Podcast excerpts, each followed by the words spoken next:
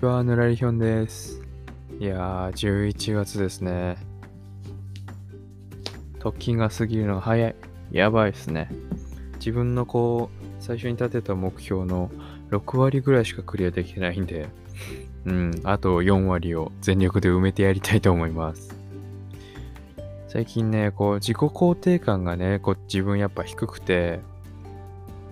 そうしてるからやっぱ他人の評価にね、こう頼ってしまって、まあまだまだ良くない自分なんですけど、最近はね、こう慣れない自分を褒めるっていうね、こう認めるっていうことをね、ちょっとやりだしましたね。なんか、あれらしいんですよ。こう、大切なね、相手って思うぐらいに自分を認めてあげるっていうね、ところがやっぱり大事らしいんですよ。で、こうすることで、こう自分に芯が持てるっていう風にね、聞いたので、ちょっと継続してみようと思います。もしその結果が出ましたら、なんか変化がありましたら、えー、お伝えできればなというふうに思います。確かに居心地の悪い場所っていうのには、やはりいない方がいいと思ったので、まあ、さっさと職場をね、辞めてやりたいなっていうふうに思うんですけど、もちろんいい方もね、いらっしゃるんですけど、タイムカードをね、こう切るときに、こう心臓がすっごいドキドキして、脈拍がね、上がってることがね、今日発覚したので、あ、もう本当にやばいな、やめ時だなっていう風に感じましたね。まあ、さて、今回はですね、ストレスについてお話ししたいなっていう風に思ってます。まあ、しょっぱなからちょっと重たい話をしてしまったので、まあ、せめて声だけでもね、ちょっと明るくいきたいなっていう風に思ってます。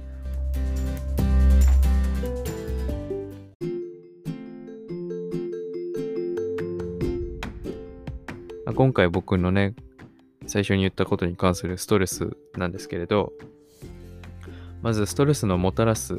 影響についてお話ししたいと思います。まず、ストレスについて、えー、皆さんはどんな風に認識してますかね？程よいストレスであれば、うん、緊張感を持ってね、自分のパフォーマンスを高めることができて、モチベーションをこう高められるっていう調査結果が出てるんですけれど、まあそれはあくまでも程よいストレスでの話で、少なすぎれば、まあストレスがない状態なら、そんなに特に影響はないでしょうけれど、ストレスが過剰にかかるとね、様々な影響が出てきますね。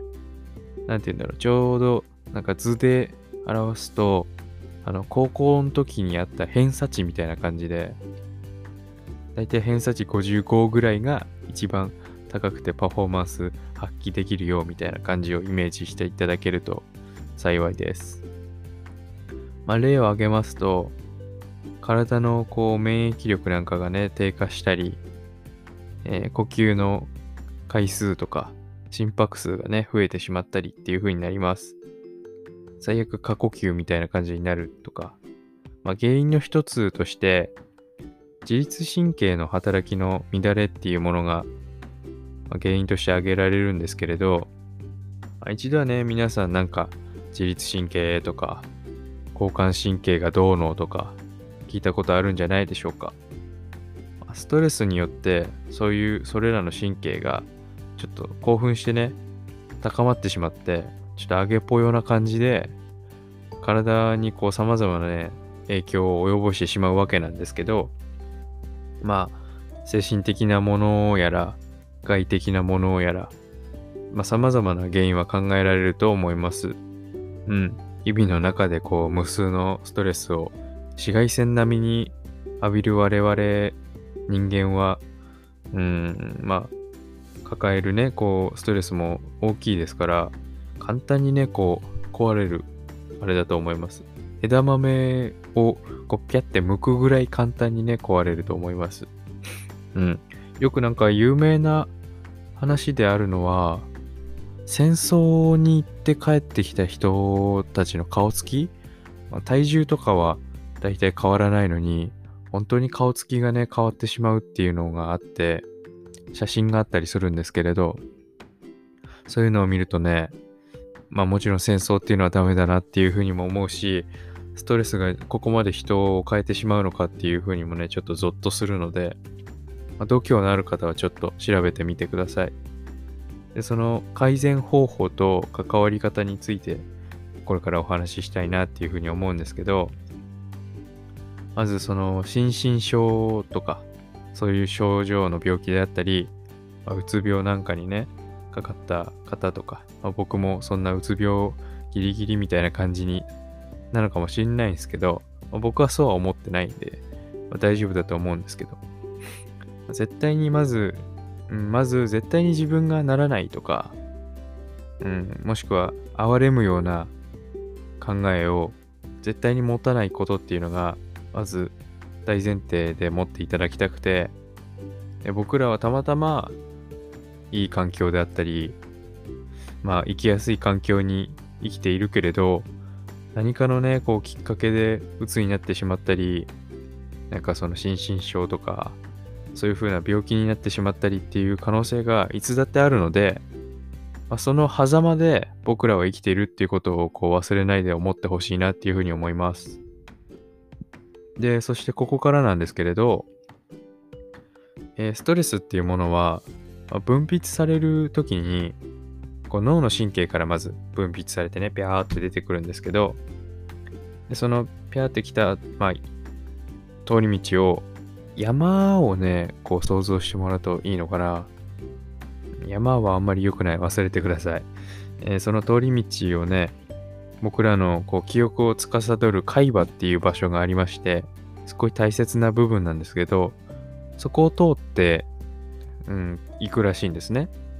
で、そこがこうストレスの量を調節してくれるというか、抑えてくれるブレーキの役割を果たしてくれてるんですけど、で日々のこうあまりにもストレスを受けすぎてると、自転車とかを想像していただくと分かりやすいと思うんですが、あの、一緒でね、あの、こう使いすぎたりずっと